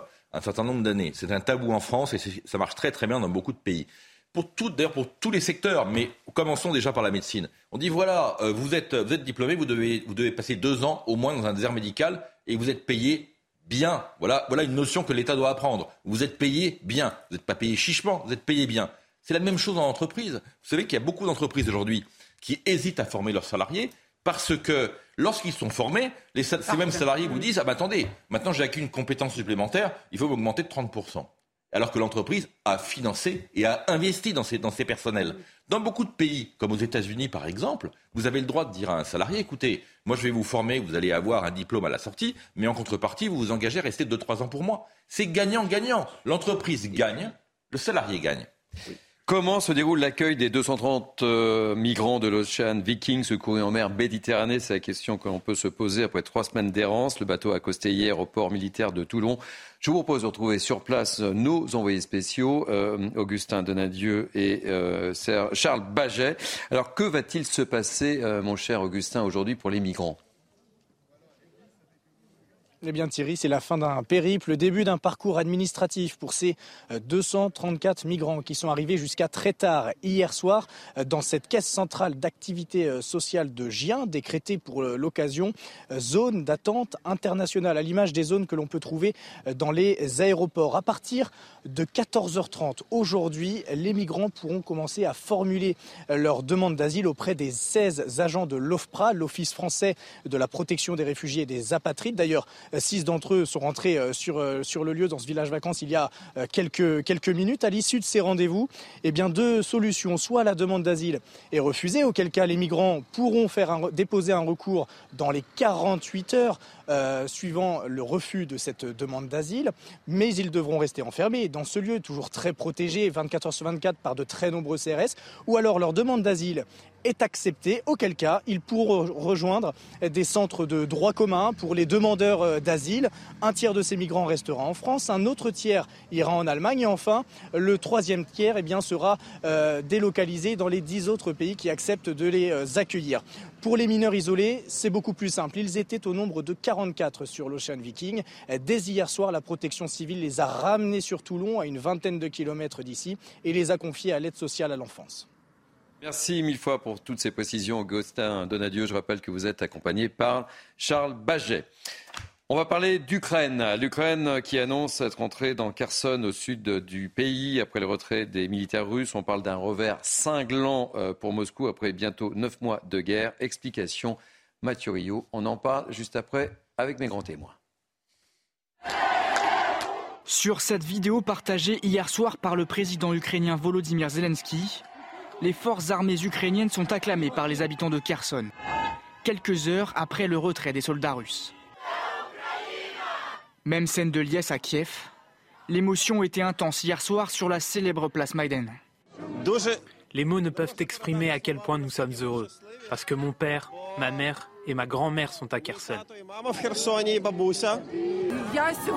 Je pleure et je ris aujourd'hui, le cœur bondit de bonheur. Je suis très heureuse que Kherson soit de nouveau à nous. Une victoire historique selon les mots du président ukrainien. Ce matin, depuis le Cambodge, son ministre des Affaires étrangères a prévenu que l'Ukraine poursuivrait la reconquête du pays. La guerre continue. Je comprends que tout le monde souhaite que cette guerre se termine le plus vite possible et nous sommes certainement ceux qui le souhaitent plus que quiconque, mais tant que la guerre continuera et que nous verrons la Russie mobiliser plus de conscrits et amener plus d'armes lourdes en Ukraine, nous continuerons bien sûr à compter sur votre soutien continu. Top, ça m'a l'air pas mal. De leur côté, les Russes parlent simplement d'un redéploiement c'est le troisième repli d'ampleur pour Moscou. L'armée russe avait dû renoncer à la conquête de Kiev au printemps, avant d'être chassée de la quasi-totalité de Kharkiv en septembre. Alors l'image, je vous donne la parole dans, quelques instants, mais je voudrais qu'on écoute euh, Zelensky, le président Zelensky, le président ukrainien, qui évoquait hier un jour historique. Aujourd'hui est un jour historique. Nous reprenons le sud de notre pays, nous reprenons Kherson, pour l'instant, nos défenseurs sont à la périphérie de la ville. Encore un peu de chemin à parcourir et ensuite nous commencerons à y entrer. Mais les unités spéciales sont déjà dans la ville. Harold, euh, la question qu'on peut se poser, que va faire ou que va décider Vladimir Poutine? On peut craindre à une riposte euh, pour l'instant, il a transféré la capitale de la région de Kherson à une ville qui s'appelle Genichesk. Donc, euh, Bon, ça c'est juste anecdotique, mais euh, il ne semble pas être ébranlé, euh, Vladimir Poutine, parce qu'il y a encore six semaines, euh, il proclamait que toute la région faisait partie de manière indéfectible de la Fédération de Russie et qu'on défendrait Kherson coûte que coûte. Et il y avait des pancartes géantes dans Kherson. La Russie restera pour toujours que les fêtards se sont empressés d'arracher. Donc, euh, qu'est-ce qu'il peut faire maintenant? Ben, il, a sorti son armée de l'autre côté du fleuve euh, euh, Dniepr, si on voit sur la carte. Et ça, c'est plutôt tactiquement pas mauvais, puisqu'il pourra se protéger derrière le fleuve. Mais il a perdu Kherson. Et un des trois ponts qui relient les deux rives a été explosé. Et donc, on ne voit pas comment il pourrait revenir un jour à Kherson sans une espèce de chamboulement total de la donne c'est quand même un désaveu total pour euh, le président Poutine. Hein. C'est un désaveu total, et puis on se retrouve dans une situation qui, est très intéressante du coup d'un point de vue stratégique, parce qu'on vient de parler du Dniepr. Il y a toute la phase euh, maintenant orientale du Dniepr qui est russe et toute la phase occidentale du Dniepr qui est ukrainienne. Donc on a de facto une frontière naturelle qui est en train de se créer. Et puis sur le retrait des Russes, c'est vrai que quand ils ont retiré 30 000 hommes, 30 000 hommes de Kherson, c'est n'est pas un retrait euh, stratégique, tactique, tout ce qu'on veut. C'est une défaite totale. Alors maintenant reste la question du, barrage de Kakovka. Euh, que vont faire les Russes? Est-ce que, et ça on le saura très vite dans les jours qui viennent, est-ce qu'ils vont faire sauter ce barrage et, inonder la région? Ou est-ce qu'ils vont ne pas le faire? Et en fonction de ce qu'ils feront, on aura une idée de ce qui pourra se produire dans les jours et dans les semaines qui viennent. Est-ce que les Russes préparent une négociation sans le dire ou est-ce que les Russes font, une fuite en avant Réponse dans quelques jours? Vous croyez à, ce que dit euh, Marc Varno avec une négociation, euh, Harold Iman tôt ou tard, mais ce n'est certainement pas le moment. Quand on a l'ascendant, ce n'est pas le moment où on a envie de faire des concessions. Donc, euh, lorsque euh, Poutine avait l'ascendant, euh, il, il, voulait bien parler de quelque chose, mais assis sur ses conquêtes. Et maintenant, l'inverse est en train de se produire. Donc, je ne vois pas pourquoi on parlerait maintenant. Kevin Bossuet. Oui, moi, ce qui me marque, c'est le silence de Vladimir Poutine. Au moment où ça se passait, il visitait un hôpital neurologique. Il n'a rien dit là-dessus parce que la vérité, c'est que c'est en effet une défaite personnelle, voire une humiliation personnelle, parce qu'il nous racontait que Kherson était une terre russe. Et là, qu'est-ce que vous avez? Les Russes qui s'en vont et les Ukrainiens qui crient victoire. Donc c'est parfaitement désastreux. Et surtout, il faut voir les conséquences sur le moral des soldats et l'esprit de défaite qui, euh, qui, qui va s'emparer finalement finalement de l'élite russe et l'esprit de défaite qui va s'emparer de l'armée russe. On sait bien que dans le cadre des guerres, le moral joue énormément. Donc c'est sûr que tout cela, ce n'est pas bon pour Vladimir Poutine, ce n'est pas bon pour l'armée russe et surtout, on l'a vu avec Zelensky, hein, il y a l'espoir qui renaît et ça permet de consolider aussi l'aide des Occidentaux parce que les Occidentaux disent, regardez, on aide les Ukrainiens et ça fonctionne. On a des réussites sur le terrain. Euh, Harold Iman et, Moscou revendiquent toujours l'appartenance de, Kherson à son territoire, malgré tout. Hein.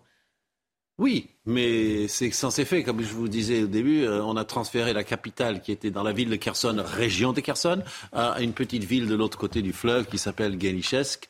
Donc ce n'est pas euh, opératoire, c'est sans effet. Mais bien sûr, la, je dirais l'affront est quand même difficile à avaler. Pour l'instant, l'armée sort des excuses assez, euh, alambiquées. Ils disent on a dû se retirer car l'armée ukrainienne était en train de détruire le barrage de Kakovka et cela aurait euh, noyé nos soldats. Alors que c'est exactement l'inverse qu'on croyait qu'en partant, les Russes, et Dieu merci ne l'ont pas fait, ils auraient fait sauter le barrage de Kakovka. Donc c'est très mal engagé d'un point de vue de la logique euh, de la communication. Euh, Écoutez, on suivra ça avec une grande attention. Naïm Fadel, Kevin Bossuet et Marc Varnaud. Je vous proposerai euh, en deuxième partie de ce journal de prendre l'air et je vous proposerai une petite balade en taxi volant. C'est pas de la science-fiction ça existe, c'est pour bientôt. Ça fait rêver, Kevin, non? Ah oui, mais là, je, rêve déjà. J'attends avec impatience. Allez, à tout de suite. Vous êtes bien sur Midi 12 Week-end. je suis très heureux de vous retrouver pour la dernière ligne droite de ce grand journal de la mi-journée sur CNews avec euh, mes grands témoins que je vous représente, Naïm Fadel, essayiste, Kevin Bossuet, professeur d'histoire, Marc Varno, chef d'entreprise, et notre ami Harold Iman, spécialiste des questions internationales. COP 27, Joe Biden appelle à renforcer les efforts sur le climat. Le président américain a cité en exemple son plan de près de 370 milliards de dollars en partie pour la transition énergétique. Objectif des États-Unis, je le rappelle, réduire les émissions de gaz à effet de serre de 50% à 52% en 2030. Un adolescent euh, de 16 ans est décédé euh, cette nuit des suites de ses blessures après une rixe au couteau euh, à Paris. On l'a appris auprès du parquet de, de Paris, touché à l'abdomen. La victime, bien connue des services de police, est décédée malgré l'intervention des secours selon plusieurs sources. Affaire du cardinal Jean-Pierre Ricard. Le Vatican annonce une enquête préliminaire. Elle fait suite aux révélations d'un nouveau scandale d'agression sexuelle par ce dernier. Il a avoué avoir eu, il y a 35 ans, une conduite répréhensible avec une jeune fille de 14 ans. Allez, chose promise, chose nue, mon cher Marc Varnaud. Je vous propose de prendre l'air. Bientôt des taxis aériens. C'est pas de la science-fiction, c'est vraiment pas une blague. Une start-up allemande est sur le coup avec l'appui du groupe ADP et de la RATP. Explication de Somaya Labidi. Des journalistes en nombre, comme pour une avant-première, sauf que la star du jour semble sortir tout droit d'un film de science-fiction. Le Volocity, l'hélicoptère que vous voyez maintenant derrière moi, est un hélicoptère biplace avec 18 moteurs et 9 batteries et il est conçu comme un hélicoptère de transport urbain. Sauf qu'il fait 4 fois moins de bruit qu'un hélicoptère classique, qu'il est moins coûteux car électrique et qu'il permet un gain de temps considérable en cas d'urgence médicale. C'est un travail que nous avons engagé désormais avec la PHP pour euh, identifier les grands cas d'usage, le cas d'usage du transport euh, de greffon, de sang, euh, le cas d'usage de transport médical, et puis lorsque cet appareil aura été adapté pour accueillir un patient avec un médecin, le, le cas d'usage du transport de personnes. Toutefois, Volocopter, la start-up allemande à l'origine de ce bijou de technologie, vise dans un premier temps le transport de passagers, à l'instar des taxis classiques. La vitesse est d'environ 90 km/h et au début nous volerons plutôt autour de 20 km/h.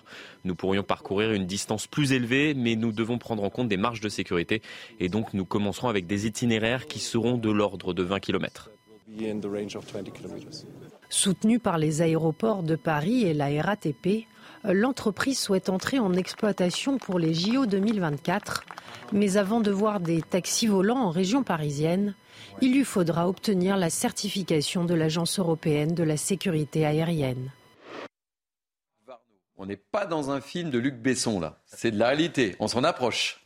C'est de la. Alors c'est de, la, c'est de la réalité, mais enfin, l'autre réalité, c'est que dans le pays des 400 000 normes, des 25 directions dans tout genre, avant qu'ils aient l'autorisation de voler, à mon avis, il se passera un peu de temps, mais enfin, pourrait poser la question à la direction Ah, c'est générale bientôt, de hein, l'aviation- quand même. Comment C'est bientôt, là, quand même. C'est un test, mais enfin, d'ici à ce que la direction générale de l'aviation civile ait une autorisation.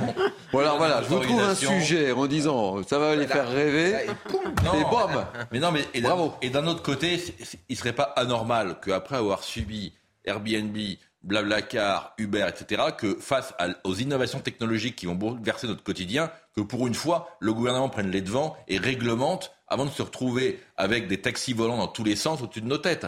Ça me paraît pas totalement illogique. Mais effectivement, effectivement, on voit que ça vient, et tant mieux.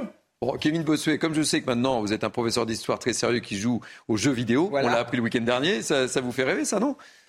Oui, euh, vous savez, j'ai déjà pris des mototaxis. J'ai cru que j'allais décéder sur le taxi, euh, sur la moto, pardon. Alors, là, entre avant Marc et Kevin prendre- Bossuet, je suis bien loti ce matin. hein. Avant de prendre des taxis volants, je crois que je vais réfléchir à deux fois. Mais en tant que professeur d'histoire, moi, je suis vraiment, enfin, enthousiasmé par les progrès de l'humanité, toutes ces innovations technologiques. Et puis, ça va, ça pourrait, dans certaines villes, permettre de lutter contre les embouteillages, etc., etc. Paris, Donc, moi, je trouve ça formidable. Et moi, je suis toujours du côté du progrès quand ça nous apporte autant de choses. Euh, Naïm M. Fadel, pour aller de Dreux à Paris, ça serait peut-être plus rapide, non? Ah bah, ce serait formidable, vous vous rendez compte euh, Vous posez devant les, euh, Ouais, j'arrive. devant l'immeuble de, de Canal, Ah, ici. moi, là. ça me plairait beaucoup. ça? Ça me plairait beaucoup. Mais bon, écoutez, euh, en tout cas, c'est enthousiasmant. C'est vrai que c'est vrai que l'innovation technologique, hein, on, on- on- on est habitué maintenant, mais, Mais bien sûr. il faut quand même, il faut quand même voir que. Incroyable. Et là, je, je prends un témoin, le professeur d'histoire, qui est Kevin Bossuet en face de moi. Ce qu'il a fallu 1000 ans pour faire, il a fallu ensuite 100 ans. Il a fallu ensuite 10 ans. Ouais. Et maintenant, Oui, oui. Il fallait un an. Et maintenant, il va falloir bientôt un mois. C'est-à-dire que l'accélération technologique est considérable. On vit avec et on s'en rend même plus compte. Bien sûr. Et la vaccination en était un très bon exemple, d'ailleurs. Allez, je vous propose une autre petite balade. On va revenir sur Terre et je vous propose euh, d'aller au salon Made in France. C'est pas très loin d'ici, porte de Versailles à Paris, dixième édition ce week-end, plus de 1000 exposants qui y sont présents. Consommer français, bonne idée, oui ou non, mais à quel prix? Marc Varno, je vous attends sur le sujet. Avec l'inflation, le prix de certains articles peut paraître un peu cher. Visite guidée avec Thomas Chama et on en parle juste après. Jeans, caleçons, brosse à dents. Au salon du Made in France, tous les produits du quotidien s'habillent en bleu, blanc, rouge. Sur ce stand de chaussettes fabriquées dans l'Aube, les visiteurs défilent malgré des prix parfois conséquents. Face à l'inflation des derniers mois, les clients modifient leurs habitudes de consommation.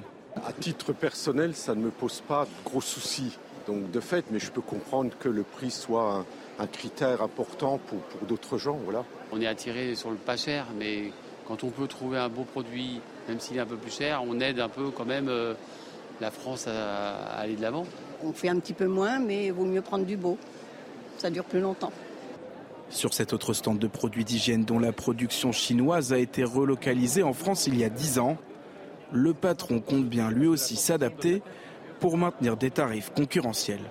On est face à des murs, mais depuis 10 ans que j'ai repris l'entreprise, les murs, on les voit et on les franchit.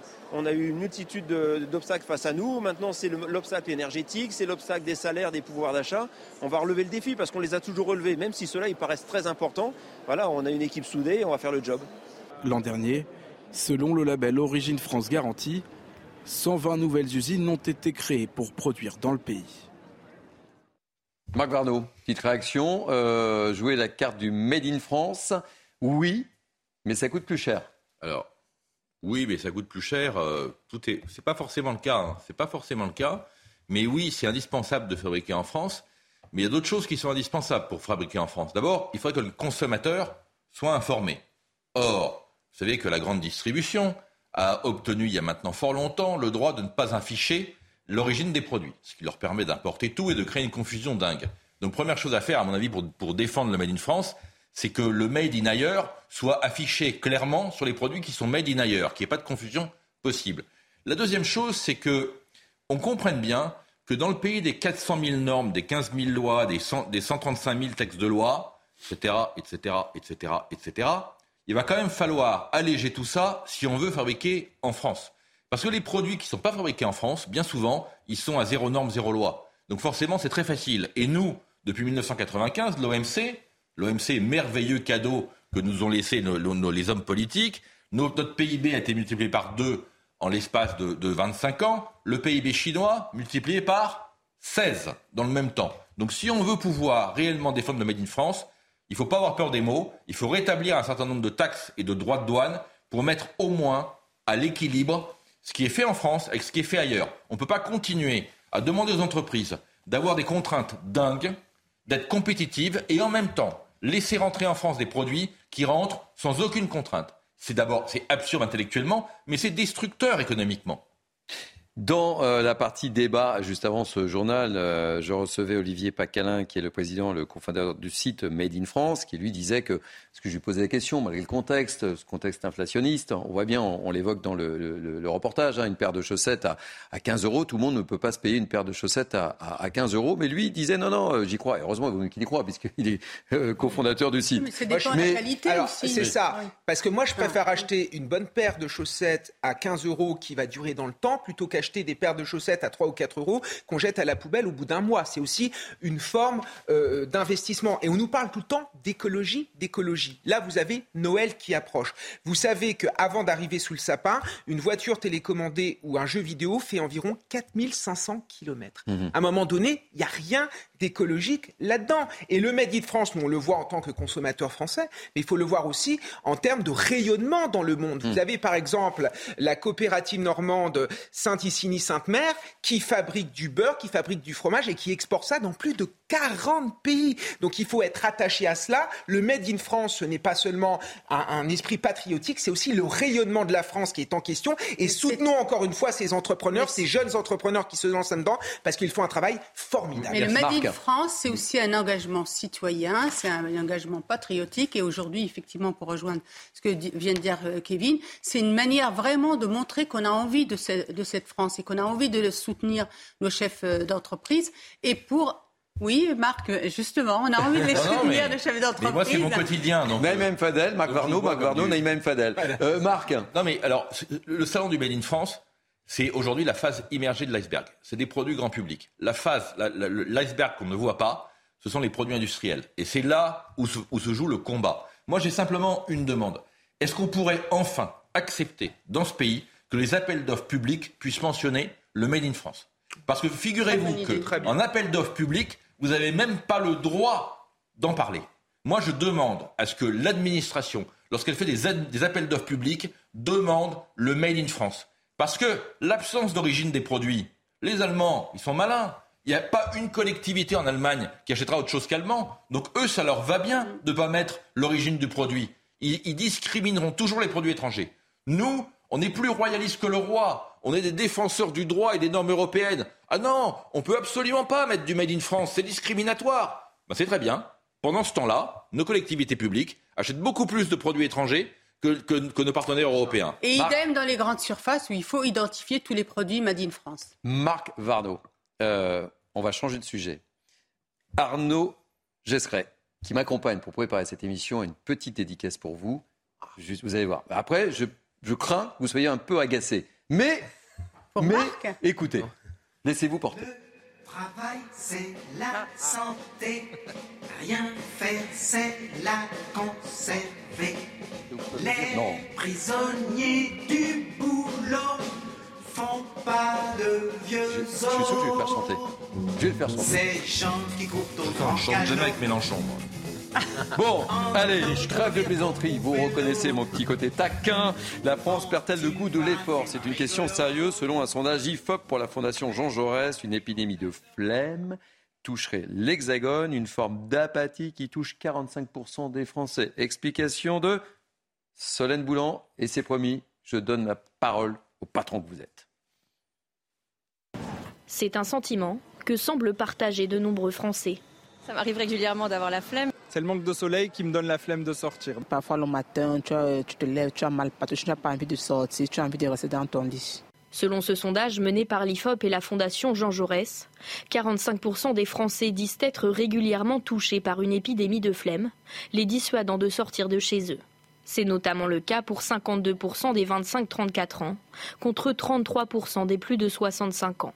C'est intéressant de voir comment chez ces jeunes générations, euh, il y a ce plaisir d'être qui tente à prédominer. Hein. Nous, on a fait dans mon centre, quand je dirigeais un centre d'études à la Sorbonne, on a fait des études sur les, les, étudiants sortant des, des grandes écoles. Eh bien, qui prenaient un an, deux ans pour faire euh, des voyages, pour faire autre chose, si vous voulez, que rentrer directement dans le travail. En 1990, 60% des sondés répondaient que le travail était très important dans leur vie. Cette hiérarchie est aujourd'hui renversée. 41% des sondés répondent que les loisirs sont très importants et seulement 24% pour le travail. Moi, mon hypothèse depuis, j'ai bien dit déjà de deux, trois décennies, je montre que ce n'est plus du tout la valeur travail qui va prédominer, qu'il y a une saturation de cela. Si je le dis un peu au, au travers d'un slogan, ne plus perdre sa vie à la gagner. Et le Covid a sa part de responsabilité. Depuis la crise sanitaire, 30% des sondés déclarent être moins motivés qu'avant. Alors Marc, vous êtes en colère ou pas là en tant que patron, en tant que chef d'entreprise lorsque vous voyez une telle enquête, de tels résultats? Ça vous surprend, ça vous surprend pas? Et quel est votre état d'esprit? Moi, ça me surprend absolument pas. Je euh, je suis ni en colère ni ravi de cette étude. Je veux dire, moi, je suis pas du tout, du tout, du tout surpris. On a, on a passé, on a passé les 20 dernières années à donner des droits euh, aux gens qui, refusaient de, travailler ou qui euh, avaient de la flemme, comme on le dit si bien. C'est-à-dire qu'on a fait passer le code du travail de 4 900 articles à 11 000 articles. Dans le même temps, dans le même temps. Il n'y a pas de code du travail en Allemagne. Il y a que 54 bien articles. vous dites en même temps. En Suisse, bah oui, en même temps. En même temps. Parce qu'on crée des. En réalité, en réalité, pourquoi je, je j'explique ça? Parce que à, force de vouloir défendre le salarié, on a fini par inverser le pouvoir entre le salarié et le patron. Et aujourd'hui, quand vous avez dans beaucoup d'entreprises des salariés qui soit refusent de travail, soit exigent du télétravail dans des fonctions qui ne le permettent pas, eh bien, vous ne pouvez rien faire d'autre que de négocier contre un mur puisque de toute façon, là où il y a 20 ans, vous dites écoutez mon vieux, si t'as pas envie de travailler, ben, va trouver un job ailleurs. Aujourd'hui, si vous faites ça, vous vous retrouvez au prud'homme. Quand vous avez quelqu'un qui vous dit allô le matin, euh, ben écoutez, je suis fatigué, j'ai mal à la cheville ce matin, euh, je crois que je viendrai pas. Mais enfin, quelque part, on est en plein délire quand même. On est en plein délire. On est le pays d'Europe qui travaille le moins.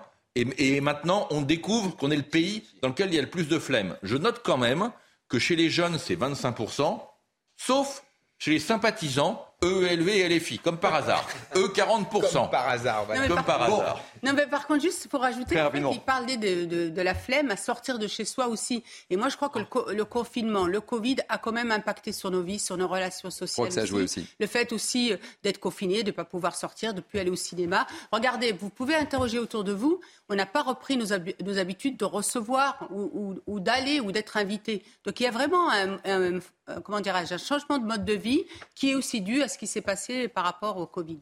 Allez, très rapidement, quelques mots de sport. Nouveau test match pour le 15 de France ce soir au stade Vélodrome de Marseille. L'équipe de France affronte l'Afrique du Sud. Et puis, toujours en mondial féminin de rugby, la France décroche le bronze en écrasant le Canada 36 à 0. Et la Nouvelle-Zélande s'adjuge un sixième sacre devant l'Angleterre 34 à 31. Et puis, euh, Formule 1, Kevin Magnussen surprend. Il partira. Voilà, on voit la Formule 1. Il partira en pole position pour le Grand Prix du Brésil. Un prix à suivre, bien évidemment, sur l'antenne de Canal à partir de 18h55 demain dimanche. Dernier sujet de ce journal. Pour finir, cette trouvaille inespérée dans une petite commune des Landes. Je vous engage à bien regarder ce sujet. Des gravures et des peintures rouges du XIIe siècle ont été mises à jour lors des travaux dans l'église. Elles seraient signées euh, des moines soldats du Moyen Âge, les fameux Templiers. Regardez ce reportage d'Antoine Estève. Il y a un peu plus d'un an, l'association de défense de cette petite église des Landes se lance dans une opération de rénovation des murs pour tenter de redonner leur splendeur à des peintures du XVIIIe siècle recouvertes lors de travaux. Mais surprise pendant le chantier, sous plusieurs plaques de plâtre de mauvaise qualité, un trésor se cache depuis 800 ans. Oui, c'est le hasard. En partant de peinture du 18e, fin 18e, on est euh, finalement, euh, par chance, remonté euh, au 12e. Ils ont dégagé six couches de badigeons qui ont fait qu'on est arrivé sur ces fameuses peintures templières. Une couronne d'épines, des arbres de vie et des grandes croix, signature de l'ordre du Temple. Ces chevaliers du Christ ont peint ces fresques pendant un séjour très long dans la région. Plusieurs décennies peut-être. Les historiens n'ont jamais été d'accord. Il y avait trop peu de preuves de leur passage en Aquitaine et de la présence d'un chemin de Saint-Jacques-de-Compostelle sur la côte. Il y avait bien un chemin le long du littoral euh, qui était protégé par les Templiers. Et, euh, et ça, c'était controversé. Là, maintenant, nous avons la preuve que les Templiers étaient installés ici. Cette trouvaille bouscule les théories sur les Templiers et leur rôle de protecteur des pèlerins.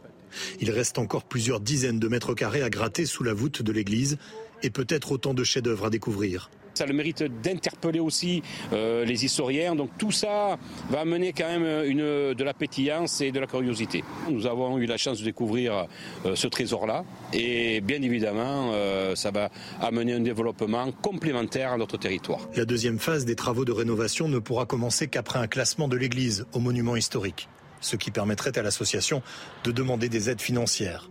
Il leur faudrait un million d'euros pour mettre à jour ce trésor des Templiers.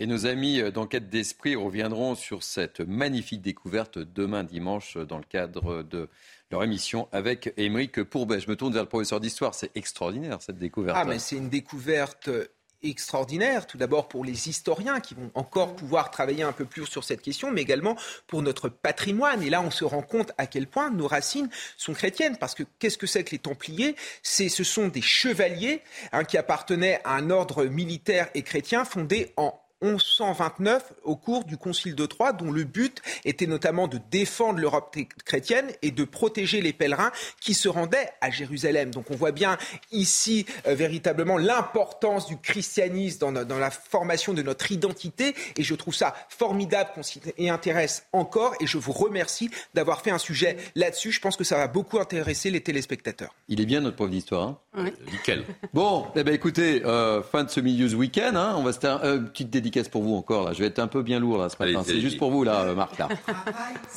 Voilà. Ah. Terminons sur une note positive.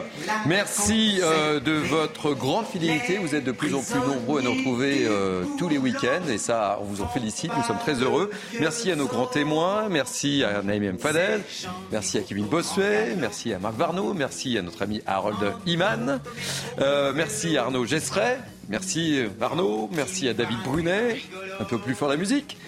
Merci euh, également à, à l'équipe de la programmation, Jacques Sanchez et Barbara Delame à la programmation. Merci aux équipes en régie qui sont en train de danser, j'en suis persuadé. Tout de suite, place à Barbara Klein et à sa belle équipe. Moi, je vous retrouve demain matin. Attention, non pas à partir de midi, mais à partir de 11h. Musique encore. Ces gens qui courent au grand galop. Hey, it's Paige DeSorbo from Giggly Squad. High quality fashion without the price tag. Say hello to Quince.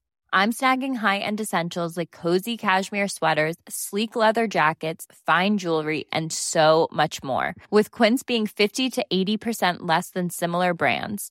And they partner with factories that prioritize safe, ethical, and responsible manufacturing. I love that. Luxury quality within reach. Go to quince.com slash style to get free shipping and 365 day returns on your next order.